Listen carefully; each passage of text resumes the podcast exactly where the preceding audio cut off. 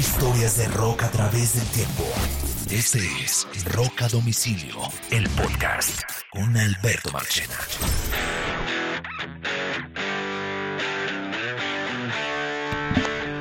Este episodio originalmente iba a ser de una parte, pero cómo uno logra juntar a Juan Kiss y a Carlos Oñoro hablando de Judas Priest y soñarse que esto lo iba, a ir a- lo iba a hacer uno en una hora. No me crean pendejos. Total. no- no. Imposible, o sea, muy iluso yo. Parte 2 del especial de Judas Priest. Este es pedazo eh, dedicado a la discografía de Judas Priest y lo vamos a hacer por décadas. ¿Les parece? Me parece. Bueno, solo para resumir, que Judas Priest tiene 18 discos en estudio, 6 discos en vivo, 7 compilaciones y 21 video- eh, conciertos también editados en video. Esa es la total discografía de Judas Priest, ¿vale? Eh, y esto está dividido por décadas. Eh, a pesar que el grupo se forma en el 69, eh, en el año, en la década de los 70, que es esa década oscura y de exploración, solo alcanzan a publicar cuatro discos. El primero de todos, el Rock and Roll del 74. Correcto. Ese es el álbum. ¿Alguien quiera decir algo de ese disco? No, el eso es tema otra banda. Rocarola está bueno. Es- Es, otra banda. Pero es, el tema Rocarola es rescatable. Me parece que ellos pelean con la disquera. No quieren que salga el disco, pero sale. Es, es un disco que ellos no tienen el control. Ellos incluso pensaría yo que, que lo desprecian un poquito. Y yo también. Yo, yo me sentí muy decepcionado porque acuérdense que yo arranqué con British. Steel. Y usted echó para atrás, claro. Y yo Como muchos nos atrás, pasa. Y yo eché para atrás cuando yo oigo rock and roll y digo, no, ¿qué es esta vuelta? ¿Qué es Sí. esto? ¿Qué es esto tan raro? Y, y- y yo decía, Dios mío, es otra banda. Me la cambiaron y empecé a mirar los integrantes y me di cuenta que no. Y yo, ah, pero entonces luego me picó el bichito porque yo dije, la evolución tuvo que haber sido muy tesa para llegar a sonar como suenan en el British Steel. Y ya empecé a escuchar el resto de álbumes. Pero yo, yo me atrevería a decir que ese rock and roll, yo sé que voy a herir susceptibilidades, pero, pero es un comienzo medio fallido, diría yo. Sí, sí. Como diría Oñoro hace un rato buscando el sonido, en el 76, dos años después, publican el segundo disco que se llama Sad Wind of Destroy. Now Sad Wings of. Destiny. O Destiny, Now perdón. talking. Sad Wind of Destiny del 76. Ahí se pone más o menos la cosa. Claro, arranca Victim of Changes, luego sigue... Hágame el favor, qué temazo. Qué Y no me temazo. joda. No me joda, está Tyrant, está Yes. Genocide. Claro. Empieza a mejorar esa vuelta. Sí, sí, sí. 77, un año después, porque esa era la época de los 70 donde los grupos se sacaban dos discos por año. 77, el Sin After Sin. Claro, ese es un disco que como productor está nada más y nada menos. Roger que Glover. Roger Glover, Ujú. que eh, pues, es de Deep Purple, productor de Deep Purple, productor de Whitesnake, productor de Rainbow y bajista de todas esas bandas. Y en la batería está Simon Phillips, famoso por Toto y por otras cosas. Es un gran Eso es rarísimo. Simon Phillips, cuando vino Toto aquí, ¿no trajeron a Simon Phillips? Sí, señor, el vino. Eh, Usted que lo trajo, Simon Phillips vino tocando con Toto aquí a Colombia porque ya no estaba Pocaro, ¿no? ¿Y ese man no le dio una mano a ACDC en una época también? Creo. Mm, no. posible. Él, él es como un Vini Colayuta, un man que le jala a lo que le ponga. Pues Vini, si no estoy mal, tocó un disco de, de Megadeth, por decirlo de, de esa forma. Entonces seguramente Roger Glover dijo, hermano, venga, vamos a, vamos a usar a este amigo que tengo yo para, para la batería y tal. El Scene After Scene, ¿qué te gusta de ahí, Juan? Fue madre, de ahí me gusta Sinner, hacer Ay, un cover de una vieja hippie, Joan Baez. Voy a meter aquí mi meme, fucking hippie motherfuckers. Pero les queda, les queda ese Diamonds and Rust brutal. Imagínese, Art claro. Breaker Ese y. Dissident Aggressor está en ese álbum. No, eso es una cosa muy buena. En el 78 se sacan dos discos, como lo contaba esa fan de, los 70 de sacar muchos discos, se llama, se sacan el Stained Class del Ahí llega el 78. logo. ¿Ah? Y ahí llega el logo, ahí llega el logo de Judas Ay, en ese álbum. Claro, aquí lo estoy viendo. El logo. Ese es el logo oficial, ahí llega. Y si lo nota, en el resto de álbumes el logo es inclinado. Inclinado a la derecha. Y casi todo se inclina a la derecha. Yo recuerdo que Bull Metal decía, eso tiene que ser un mensaje y no lo hemos entendido. Eh, bueno, mira que Rob, Halford habla que sus letras, las letras de Judas, son mucho en referencia de prácticas sexuales homosexuales. Y en el 78 eh, se publican el Killing Machine, año de 1978, que es el disco donde debuta los, la ropa de cuero de la banda, ¿no? Ese álbum tiene dos nombres. Dos nombres. Sí. Hell Bent for Leather. Hell Bent for Leather, correcto. y, Killing Machine, creo que el nombre Killing Machine no fue aceptado en los Estados Unidos o al revés. Entonces Hell Bent for Leather es el otro título. Y yo ahí lo está tuve. un temazo que se llama yo Delivering the Goods. Uf, fue madre. Yo lo tuve. yo lo tuve como Hellbent for Leather, yo perdí ese acetato, pero Delivering the Goods es la misma Hellbent, Hellbent for Leather. No, madre. Muy bueno. Aunque el sonido, si uno lo oye, el sonido todavía, todavía no, pero en el concierto ya suena. Y, y llega una balada, que es la que mucha gente ama, que no le gusta Judas, pero la respeta y que a veces suena en una que otra emisora de rock y se llama Before the Down. Ojo, ojo que Before the Down. Before the Down está ahí. Sí, claro. No está en, el, for Leather. Te cuento una cosa, que esa, yo creo que esa es la canción que más puse yo en mi programa de metal de radioactiva al, Ese fue el primer sencillo del álbum. Before, the Down fue el primer sencillo del álbum. Tremenda canción, es una Esa balada. Guitarra acústica, eso es una cosa muy bonita es un temazo. Y la historia está, está muy chévere porque es, es una groupie, después de estar en la cama con el artista, eh, pidiéndole a Dios que la persona no se vaya y la olvide. Eso, de eso trata Before the Dawn. Año 80, comienza la década de los 80, aquí está la explosión. yo sé que no es parte de la discografía, pero hay que reseñarlo, el Unleashed in the East. es muy importante. El, concierto en vivo, yo, yo lo tengo grabado en mi memoria porque ese cassette me lo rotó Alex Oquendo Massacre. Imagínese quién es. Ese caseto, ese caseto me lo rotó Alex Oquendo y John sí pero yo decía, pero ¿por qué tan cortico? Porque tiene nueve canciones. Y yo, ¿por qué tan cortico eso en vivo? Y luego me enteré que era porque la disquera dijo, no, un álbum doble en vivo vale mucha plata, hermano. Entonces lo, publicaron así sencillo, pero ese es un punto de quiebre, Marchena. Ese álbum en vivo de Judas Priest. Ahí está, ahí está por primera vez Tom Allom, que es el productor de Judas. A partir de ahí es el hombre que les, les trae el sonido. Y muy a lo, muy a lo Kiss Alive, no todo lo que suena es en vivo. Entonces, eh, como todos los álbumes en vivo de los 70, como el álbum de Frampton, todos. Esa era una jugada clásica de, ya lo hemos hablado de las disqueras, eh, esos álbumes en vivo eran para vender o para que, o, para que de alguna manera los, como capturar lo que era famoso del grupo, que era la, el, sonido en vivo, ¿no? El artista se va de gira en concierto, por ejemplo, y sale y va y se compra el concierto. O Exacto. Bien, um, Década de los 80, seis discos. Comenzando por el disco que marcó un antes y un después para, para Judas Priest, el British Steel. Es que todo ese disco es bueno.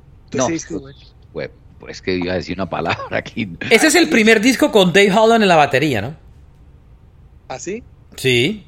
El Unleashing the East, yo pensaba que, que estaba también Holland. Pero, óyeme, ahí hay una canción que se llama Metal Gods. Ay, jue madre qué canción tan loca. Y ahí está el sonido de las máquinas de Birmingham, ¿no? Esa es la introducción. No, no, esto es una absoluta locura. Y, y, hay que reseñar algo para los que son más muchachos que dicen, no, es que Metallica fueron visionarios porque le llevaron el metal a todo el mundo con un álbum digerible. No, señores, 11 años atrás lo hizo Judas. Este está considerado eh, el disco de alguna manera que marcó o que dio el punto de partida para el, para el heavy metal, ¿no? Lo que pasa es que adaptaron unas canciones tan bien hechas, tan bien construidas, tan bien ejecutadas y tan bien producidas que es un álbum que puede escuchar cualquiera, no solamente un amante del metal. Este Esa álbum tuvo cuatro sencillos a la radio rock: Breaking the Law, Metal Gods, United y Living After Midnight. Imagínese Living After Midnight. Óigame, pero en ese video, cualquiera que lo ve dice, bueno, pero Rob Halford se le caen las plumas, pero brutal, ¿no? Y el hombre haciendo su, su mejor esfuerzo. Claro, pero es que alguien, si todavía duda, es que era una época en que éramos ingenuos, dudábamos que si era Boy George era gay, imagínese, o George Michael, uno ve esos videos y uno dice, no, pero no hay nada que hacer. Lo que pasa es que los metaleros no querían ver que Halford era gay. Claro, era, era como negarlo, pero en el fondo sabíamos. Esta es una de las primeras canciones que yo me aprendí en guitarra, Breaking the Law, en una Fender que pesaba como dos toneladas. Aprendí a tocar esa canción. Yo no sé a, qué, Pero- a cuál de ustedes dos les escribí el día que hace poco fui a una tienda y me encontré ese British Steel en una tienda de discos de vinilo en un dólar. Lo compré y salí corriendo. Creo que a alguno de ustedes le mandé la portada y le dije, ¡Jue madre! Me encontré esto por un dólar en No, vinilo. una hermosura, una hermosura. Yo, yo de ese álbum, yo amo Rapid Fire. A mí Uy, claro. me parece de lo más brutal, pues. Óyeme, imagínate, Juan, que la primera banda que tuvo Axel Rose se llama Rapid Fire. ¿De dónde habrá sacado el nombre? Se llama Rapid Fire. Y, y, y la última que tiene una batería, pues, para calentar el bombo, una cosa brutal que se llama Steeler. Eso es. No, ese álbum es una delicia. Van y oigan eso y oigan grandeza, por Dios. Es verdad, pero bueno, tú lo has mencionado. Ese no es tu favorito. Judas tenía mucho más por mostrar. La Mucho más por Año muy chévere. 81, Point of Entry. Hay un bajón. Ahí hay un bajón. A mí, a mí me parece que Judas grababa dos discos, así como Load y Reload. Y entonces el, el Point of Entry son como los left eh, del anterior. No, y hay un tema, no sé si Oñoro lo habrá sentido, Marchena y todos los que me oyen, ese álbum suena opaco, porque es que la producción del British Steel es brutal, ¿no? sé Ese disco le- lo grabaron en Ibiza, en España. ¿Se imagina toda la fiesta? No, eh, claro, claro. Ahí Pero está. ese álbum suena opaco, no tiene el mismo sonido que tenía el British Steel. Es una de las primeras cosas que yo noté y que me gustó. Ahí es donde está Desert Plains, ¿sí o no? Sí, sí. Y arranca con una una de mis locura. favoritas, que es Heading Out to the Highway, que es una Uf. delicia, ¿no? Pero Lo que le pasa a este hablando- disco es que ellos estallan con el British Steel y se pasan mucho tiempo en la gira del British Steel. Y cuando regresan, tienen la presión de la disquera de, oigan, ustedes están en el momento, saquen un disco. Y este disco fue hecho en medio de todo, con prisa, a, a la- a la prisa, con presión de, de tiempo. No, y se siente, se siente, claro. Se siente, porque es que está ensanduchado con dos monstruos, el British Steel y el que también. sigue, y el que sigue, menciónelo, Marchena. El que sigue es el, el disco más vendido de la carrera de Judas Sí. Priest por encima de British Steel, que se llama Screaming for Vengeance. Dios mío. El, álbum de You Got Another Thing Coming. Pero eso arranca con 41 segundos de intro que se llama The Hellion. The Hellion, The Hellion, sí, señor. No me joda, no me joda. Como entrando al Olimpo uno, hijo de madre, qué cosa tan bella. Y Ese es el álbum de Electric Eye. Electric Eye, Electric Eye, eso es una cosa deliciosa. El intro de Riding on the Wind con Holland ahí boleando batería. Por favor. e- e- Ese es, esa es la primera pincelada de Painkiller, el comienzo de Riding on the Wind. Óyeme, No, este, Juan, a- yo quiero compartir un recuerdo que tengo de Riding on the Wind, que es de mis, mis canciones favoritas. Recuerdo que aquí en Barranquilla, este, mi hijo fue a un paseo donde iban a avistar unas estrellas y entonces cuando lo recogí de regreso venía yo con Riding on the Wind a todo. Ay, hombre. Riding on the Wind, qué canción tan energética. Ah, eso es muy potente. Bloodstone, Pain and. Pleasure, Screaming for Vengeance. Bueno, You Got Another Thing Devil's Coming, Child. por favor. Yo me acuerdo Devil's de esa Child canción. O sea, Sí, Eh. es la última, Devil's Child. Claro. I live with the devil. Eso es muy bueno. Sí, Ese álbum que- es de, de pe a pa perfecto. Sí, sí lo es, aunque, aunque estoy de acuerdo contigo que el que viene es el álbum heavy metal, heavy metal de ellos. No, año 84, el tercer disco de ellos en la década de los 80, el Defender of the Fate. Imagínese. Me No. deja usted Deberíamos rezar aquí mientras hablamos de este álbum. O destapar media, cada uno en su lugar. Media, porque es que esto es esto es una absoluta locura. Ese Defenders, Dios mío, arranca con Free Will Burning. Burning. La revista, el, sitio de internet que se llama Bl- eh, Blabbermouth, que, que yo sé que todos los rockeros lo conocen, Sí, le dio es muy- es muy 10 bueno, sí. sobre 10 a este disco. Sí, claro. Está es perfecto. Es Oígase. muy sencillo, muy poderoso además. El Guitar Attack a dos guitarras de Jawbreaker, por Dios. Breaker, sí señor. Joe. Luego la que es como The para Sentinel. Rock Hard, Ride Free, luego The Sentinel. Esa Sentinel es la Este disco tuvo dos singles, Free Will Burning y Some Heads Are Gonna Roll. Some heads are gonna roll. Sí, es- esa, esa está buena. A mí ¿Dónde me gusta mucho Eat Me Alive. Claro. Eso es una belleza. Usted Todas sabe, esas letras, todas ustedes saben que este disco estuvo cosas- bajo el ojo del huracán cuando la mujer de Al Gore, el vicepresidente de Estados Unidos, y su mujer Tippi Gore, eh, fue uno de los discos que le obligaron a poner la etiqueta de Parental Guidance Por la canción ellos- Eat Me Alive. por It Me Alive, correcto. Sí, Por Eat sí, Me Alive. señor. Y recuerden, por favor, oyentes, hacer la tarea. Vayan a Heavy Duty y ya al final, la última parte de la canción, van a oír los tres rangos de voz del maestro Rob Halford. Año 86, el Turbo, que dicen que es cuando la banda empieza a cambiar su sonido y, y- y se mete en el glam metal, ¿no? Ese es el año donde todas las bandas que a uno le gustaban se caspearon, entre comillas. Y le metieron sintetizadores a la vaina, ¿no? Sí. Y las guitarras son procesadas, todas las guitarras son pasadas por sintetizador, todas. pero, ojo, exacto. pero ojo que al mismo tiempo, ese, eso que pasa en el Turbo Lover en ese año se repite en el Tierra de Nadie de Barón Rojo y se repite en el Somewhere in Time de Iron Maiden. Es un año donde, donde pasa algo, no sé si es una imposición tecnológica, lo que sea, pero esos tres artistas tienen esas guitarras sintetizadas y esos el sonidos. Crazy Nights, y el Crazy Nights también de Kiss. Ah, bueno. También el Crazy Nights. Pero este álbum ha envejecido bellamente. Exacto. Este Turbo Lover ha envejecido muy bonito, ha envejecido con dignidad. Es un clásico. Y Yo trabajaba vez- ya en radio en esta época y me acuerdo cuando me dieron la muestra promocional de este disco. La portada era muy bonita, el puño ese de la inclinado portada. a la derecha. ¿Lo nota? Todo Sí, inclinado a la derecha, correcto. Como el logo. Y, y, y Turbo Lover es una canción, es- esa canción es perfecta, esa canción es, es, es, es una cosa de otro mundo, ¿no? Y, y Locked In, y Parental Guidance, y Rock You All Around the World. Ese es un muy buen álbum. Juan, ahí está Blood Red Skies o ese no está ahí. No, ahí no está Blood Red Out in the Cold, Out in the Es- Cold está ahí. sí, señor, sí, señor. Qué temazo. Mira, hay una cosa de Judas que es muy extraña, me parece a mí. Es que los manes empiezan el concierto con esa canción, con una canción suave. Una- No, como, no como Aces High, que es el comienzo del concierto de Medes. Estos manes empiezan con Out in the Cold. Y es un efecto muy extraño porque es una canción muy suave, pero que tiene una fuerza berraca. Y, al- y la última canción de este disco es una de las, yo diría, uno de los himnos del heavy metal olvidados, que se llama Reckless. Sí, y, y hay otro tema. Aquí no solo cambia la música, el cuero ya no es negro, el cuero es de colores pastel. Claro, la glam. Glam.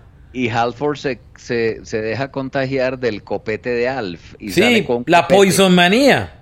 Sí, y- Exactamente. Y, un peinadito similar al de Pedro el Escamoso, si es que alguien entiende lo que quiero decir. Eh, exacto, entonces, claro, pero es que Marchena, en esa época estaban los Bon Jovi. Los Cinderella, Bon Jovi, todos había los. que Todos claro. No, Nada que hacer. Oiga, el 88 viene un disco eh, que muchos Increíble. consideran que es uno de los peores discos de la carrera de, de- No, de no, Judas Priest. no, No, no, no, no, no. no. Eso es muy bueno. Óigame nada más. Pero en las primer listas lo veo como de los más flojos. Qué pena con ustedes porque ustedes son muy fan. Pero el Running Down, eh, inclusive muchas revistas le daban uno y dos estrellas como Marchena. calificativo, ¿no? Marchena, vamos a hacer un experimento. ponte la primera canción, solamente los primeros cinco segundos, la primera canción del, de ese disco. No, por aquí no puedo. la. Por aquí no puedo. Es que no vas a escuchar música. Échale un poquito. eh, Créeme, trust me. Ram It Down, para que oiga. Ram It Down, Madre. la canción Ram It Down. Vea. Muy bien. eh, um, este disco, eh, el primer single fue un, un cover, ¿no? De, la, de Chuck Berry, Johnny B. Good, ¿no? Sí, bueno, me gusta mucho ese cover. una gran versión. Lo que pasa es que no es, no es lo que esperábamos. Esto es más de la tecnología. Aquí, este disco les hizo perder el estatus de platino. Solo lograron disco de oro con él, ¿no? No, y, y- todas las pero es por páginas. culpa del turbo. Pero es por culpa de lo que venía del turbo. La gente dijo, se lo compró, pero dijeron, bueno, pero ¿y esto qué es? Ellos pierden, pierden su, digamos que su fanaticada cuando, entre comillas, el término se caspearon. Van, corren a comprarle el Turbo Lover, lo escuchan y dicen, bueno, pero ¿qué pasó aquí? Ya el siguiente, y sonando ese sencillo, ya la gente dice, bueno, hasta luego. Volvieron. Eh, este fue el último disco con Dave Holland como baterista, entre otras cosas. Marce, ¿qué temas tiene ese álbum? Porque yo, es la canción Ram It Down es de las canciones más pesadas de Judas Priest. y Este tiene Ramming. Down, Heavy Metal, Love Song, Uf. Come on and Get It, Hard as an Iron, Blood Red Sky, I'm a Rocker, Esa. Johnny B. Good, Love You to Death, and Monster of Rock. Ah, ese Bueno. es muy bueno. Ese es un Tiene- muy buen álbum. Sí, pero, pero sí es verdad. Ahí hay tres. I'm a Rocker era la canción de metal de, de Planeta Extremo, así, la locura. Y, y la de la de Blood Red Skies, increíble canción. Qué canción son. Y, y el riff de heavy, heavy metal. Sí, Ya- señor. ya- Experimentales, ¿no? metal, Digamos, What do you no want? Es muy Sí. bueno. Sí, señor. Muy bueno. Bueno, muy bien. Eh, ¿Qué más tengo para contarles aquí? Oiga, ¿ustedes sabían que I'm a Rocker era de Bruce Springsteen? Ah, ¿Qué? Es, una, es un cover de una canción de Bruce Springsteen del, del disco de The River, el disco que estuvo antes del Born in the USA. Ma- Marchena, gracias. Gracias por darme ese dato. No tenía ni idea. Y esa es de mis canciones favoritas de, de Judas. La letra es hermosa. Sí, sí. Y Esa canción canción es del, del álbum de The River, el que tiene Hungry Heart de Bruce Springsteen. Springsteen graba Nebraska, después The River, que es un disco doble, y después lanza Born in the. USA. Ese, ese está en el disco 3. Yo que soy un fan furibundo de, de Springsteen, me encontré ese datico que les quería votar. Bien, um, Bueno. Mm, ahí cerramos los 80, ¿no? Con el Remming No, Down. Hay que hablar de, hay que hablar de, de Painkiller, que es el fin de un, de un momento. Pero Painkiller es 90. Claro, pero, pero es que Judas saca ese disco y no vuelves a ver a Judas. Sí, Eh, claro. Es como el final de ese ciclo. Es como el final del ciclo, correcto. Pero digamos que fue lanzado en septiembre del 90, ya es 90 como tal. Correcto, correcto. Ese es el Ah, disco hay- donde hasta ahí llega Halford, ¿no? Eh, exacto. Y ahí hay, tre- hay tres bandas que comparten esa década gloriosa. Judas Priest, Iron Maiden y Def Sí. Leppard. Y las tres son inglesas. Ese es el primer disco con el nuevo baterista Scott Travis, que, Eh. que hoy en día sigue tocando con la banda, ¿no? Es una máquina, señor. Viene de Racer X de tocar con, eh, con nada más y nada menos que Paul Gilbert. Paul Gilbert se va a Mr. Big y Scott Travis se va con Judas. Es un- y, y- y Racer X es una banda de metal progresivo. O sea, este es un virtuoso así. Sí, este man es, es una testísima. Oiga, la crítica de Painkiller es muy buena, eh, es Así cierto. es. Así es. Es un gran disco, pero llega en un momento donde la gente ya se le ha ido a Judas. Es un grandísimo disco, es increíble, pero en un momento extraño. No sé si eso le, pasa a Juan, ¿tiene esa impresión? Eh, sí, es, es que recuperar fanaticada es una cosa muy jodida, pues. Es una cosa muy complicada y los die hard fans que se van, algunos no regresan, los que regresan regresan con desconfianza, pero, pero es un muy buen álbum. Lo que pasa es que con este Painkiller le callan la boca a mucha gente. A todo el mundo. Es me deja of Evil. es la mezcla perfecta del metal con el heavy. Es una cosa muy bien ejecutada. El sonido de guitarras es absolutamente bello, es hermoso. Tienen productor nuevo. Por ahí leí algunos que decían que es igual de procesado que el, que el Turbo, pero, pero no. importa porque es que es pura producción y pura consola y eso es magia también. Oiga, ustedes quisieron, ustedes quisieron en la década de los 90 sin prácticamente tener un disco de Judas Priest. Tuvieron mucho, ¿no? Muy duro, muy duro. Yo por eso me tiré en voladora con el Jugulator. ¿Qué sintió, ¿qué sintió Juan? El, ¿Cuál fue su sensación cuando, cuando compró el Jugulator y escuchó a, a, a Ripper Owens?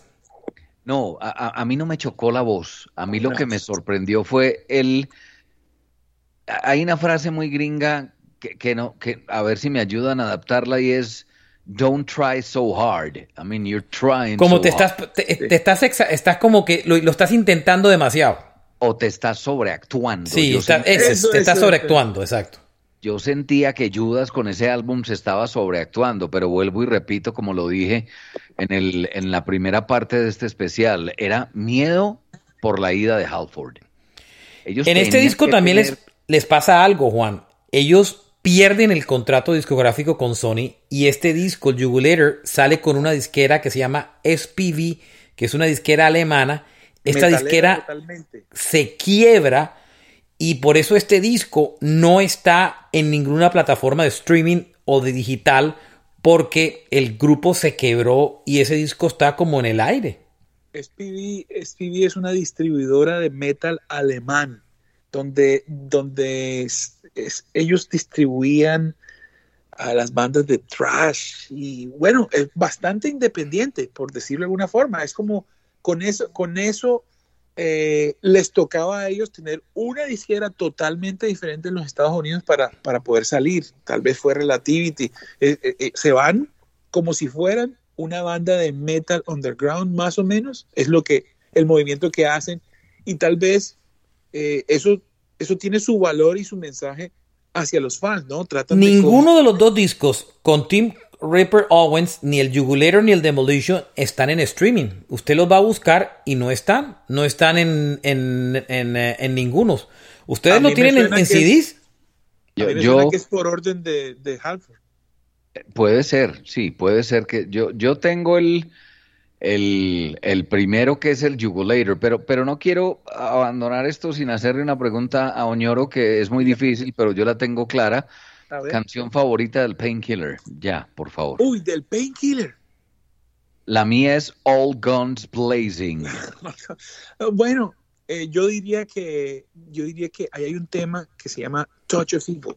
Uf, fue madre, es lenta, ¿no? Que, sí, pero, pero la voz es tan dramática que, que, o sea, es desgarrador esa canción. O sea, ahí está Rob Halford, ya está limpio de drogas y está al sí. máximo sin una, y los manes y los manes están dejando de lado la melodía del heavy metal para meterse en metal pesado. Entonces, eh, todo ese disco es muy bueno, todo, todo. Pero Adelante, Marchena, ya. Pro podemos proseguir. bueno, ¿algo, ¿algo que decir de esa época del grupo? Sí, no, pero. ¿no? ¿Qué qué? Ah, varios DVDs. Sí. sí, y ahí se ven y no lo hacen mal, pero sí es como raro. Él tiene una gorrita, como si estuviera en un ensayo. Están, el, están tocando en el British Academy, en el Brixton Academy, el sitio lleno. Y, y, y, y Ripper Owen con una gorrita y no se mueve y no dice no nada. Es como, es muy extraño.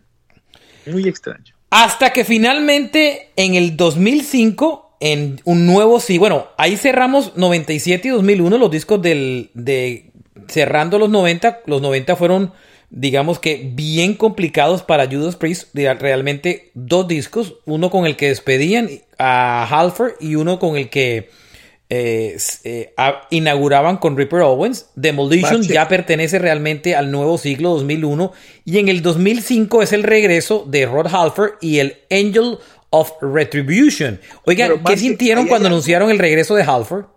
No, imagínate, pero ¿sabes Alegría. qué, Marchena? Ahí hay, hay, hay, un pedazo de la historia que mientras, mientras Judas, es que Rob Halford, por decirlo de alguna forma, es jodido. El hombre saca su two y Judas eh, se mete a tocar metal. Y entonces cuando Judas empieza a tocar metal, Rob Halford alma la banda Halford. Ajá. Y viene con Roy C., que es aquel que, ¿te acuerdas, Machete, que alguna vez hablamos de Roy C., que le produjo a Bruce Dickinson su música? Entonces Roy C. es el guitarrista de Rob Halford y productor. Y se lo trae para este disco. Eh, Sí. Roy C. fue, pro- produjo a Dickinson, eh, a Halford y se, y se lo trajo para este, eh, pa- para este grupo, ¿no? E- Entonces imagínate que, que el hombre coge y entonces ya no quería tocar metal, él ya se había ido con su experimental industrial y con su two, y cuando ve que Judas saca un disco, el hombre vuelve al metal y entonces graba Halford y se une con Bruce Dickinson a hacer una canción y empieza él a hacerles contrapeso y ese contrapeso es duro porque Judas ya queda como diciendo, bueno, o sea, ya Rob está haciendo lo nuestro. ¿Qué tal el Angel Retribution? A, mí, puntas. a mí me parece del carajo. Yo lo compré en Los Ángeles. Compré ese CD en Los Ángeles. El arranque es poderoso. Judas Rising tiene Deal with the Devil, Revolution, Worth bueno. Fighting For, que tiene uno de los riffs de guitarra más deliciosos. Está Es Demonizer. Oiga, la portada es, es, es muy buena, ¿no?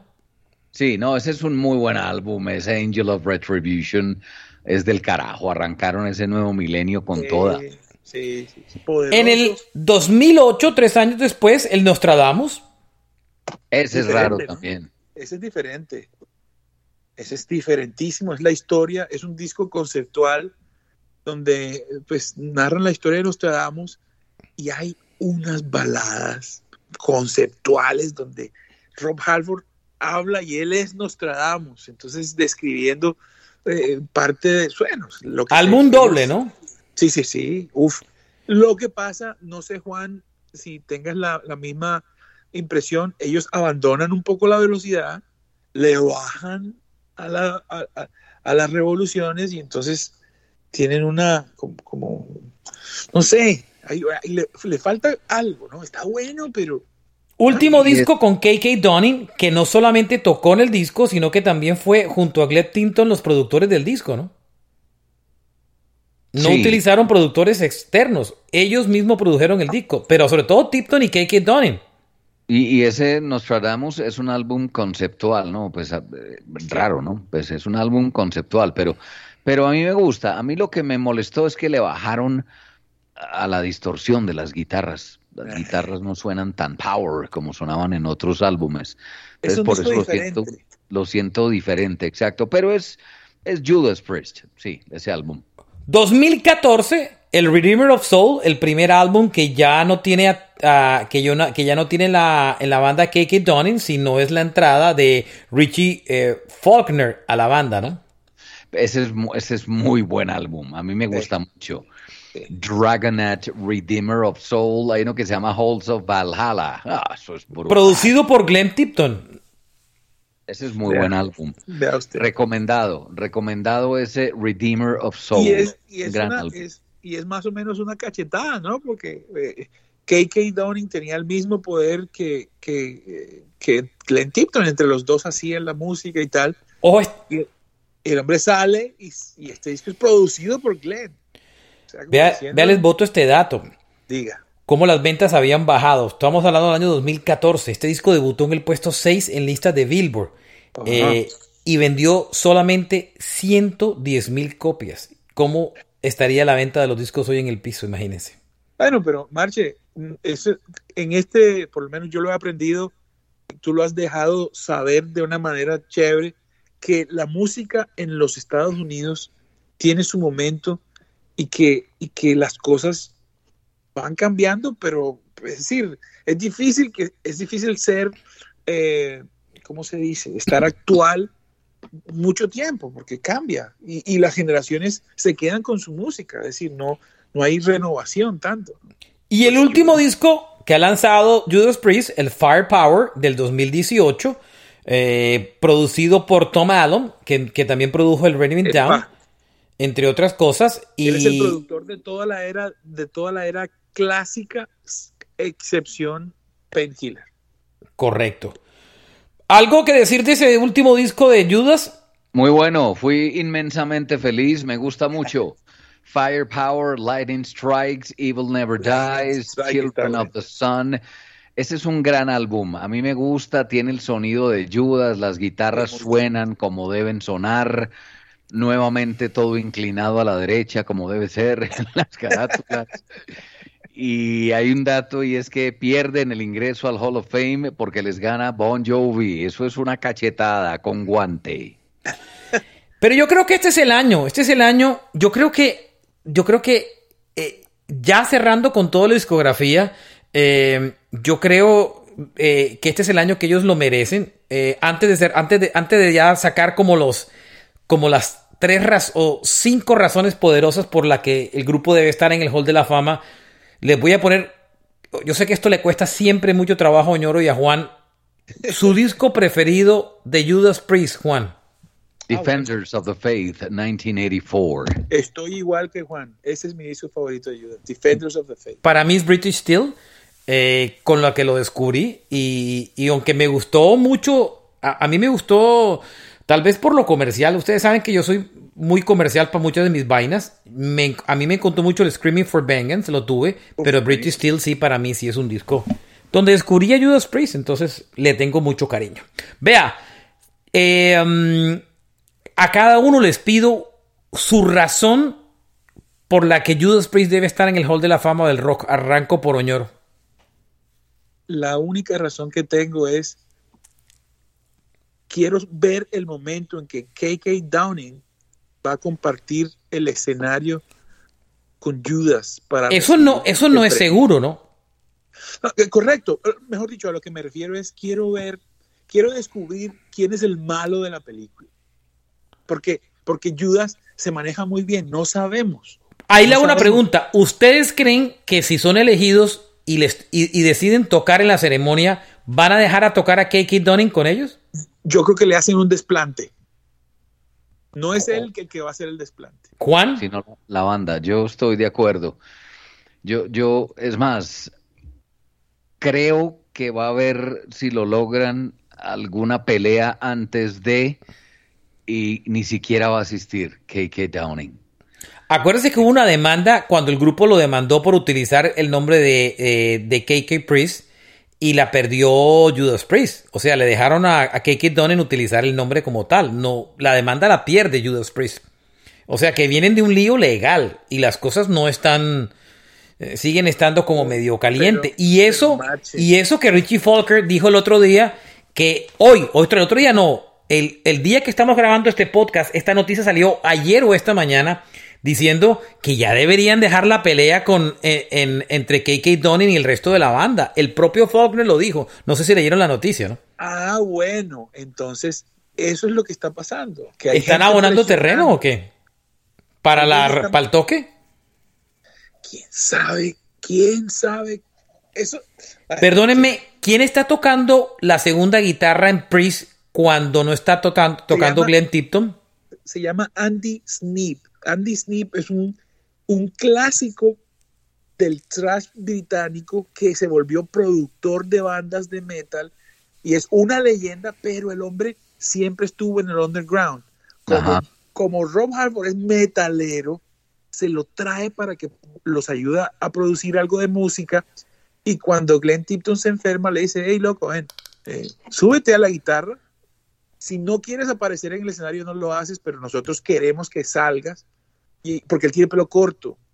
Y entonces así se ha dado eh, esa, esa, eh, ese- esa entrada del hombre ahí a reemplazar de emergencia a Tipton, ¿sabes? Y él, eh, yo creo que él quiere que se dé eso. Es que, imagínate que K.K. Dunning es un súper guitarrista y está muy saludable. De hecho, la incomodidad de KK para, para esa salida, para la gira del Epitaph que se iban a acabar, es justamente decir, loco, estamos embarrándola tanto en, en vivo, ya, paremos aquí, pero hagámoslo bien, pero no salió así. Él como, él, él como que, no sé, es como muy papista, no, no sé qué pasa ahí, pero uff, Juanito, su razón para que Judas esté en el Hall de la Fama del Rock.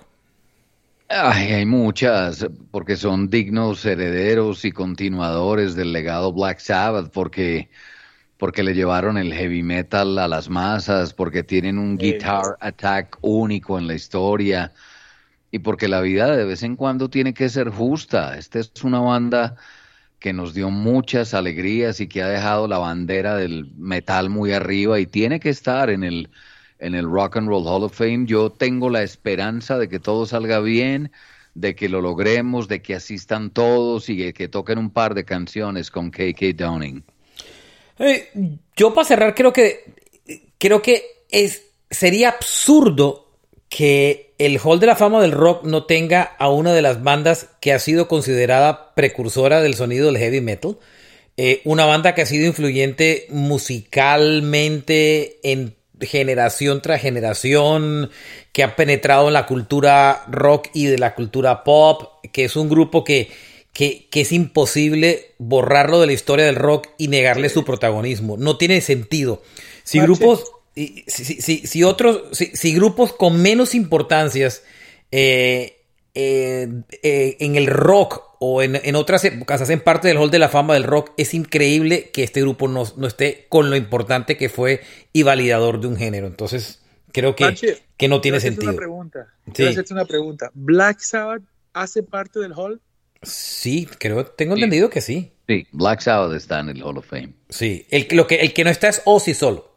Lo que pasa es que son, son cinco grandes que vienen de Inglaterra que representan el, el sonido pesado, que son Led Zeppelin, Black Sabbath, Deep Purple, Judas Priest y Iron Maiden.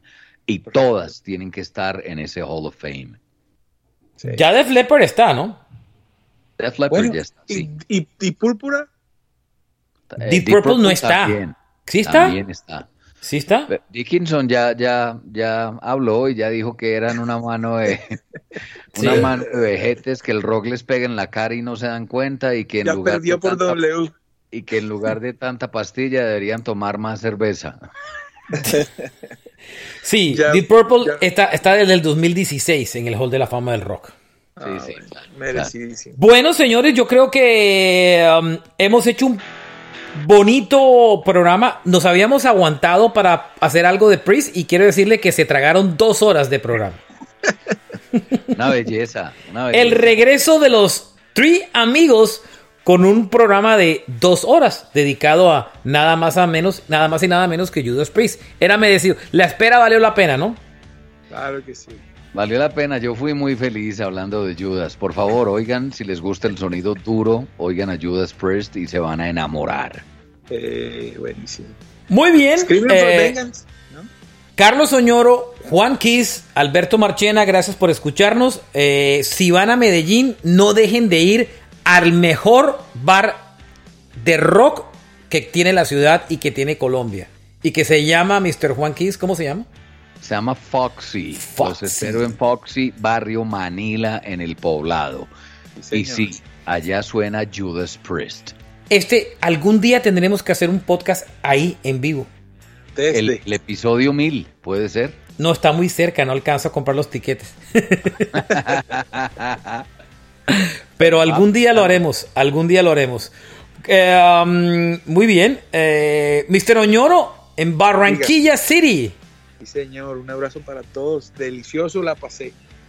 Eh, gracias por oírnos. Síganos en las redes eh, como Roca Domicilio Podcast en Instagram y Facebook. También hay un canal de YouTube que se pueden suscribir. Y en cualquiera de las plataformas que oigan este podcast, pues simplemente síganos para que no se pierdan ninguno de los casi mil episodios que tenemos.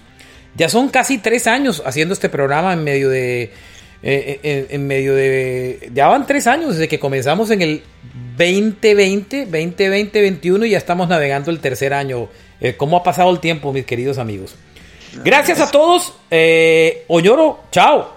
Chao, Marche. Chao, Juan. Abrazos. Chao, Juanito.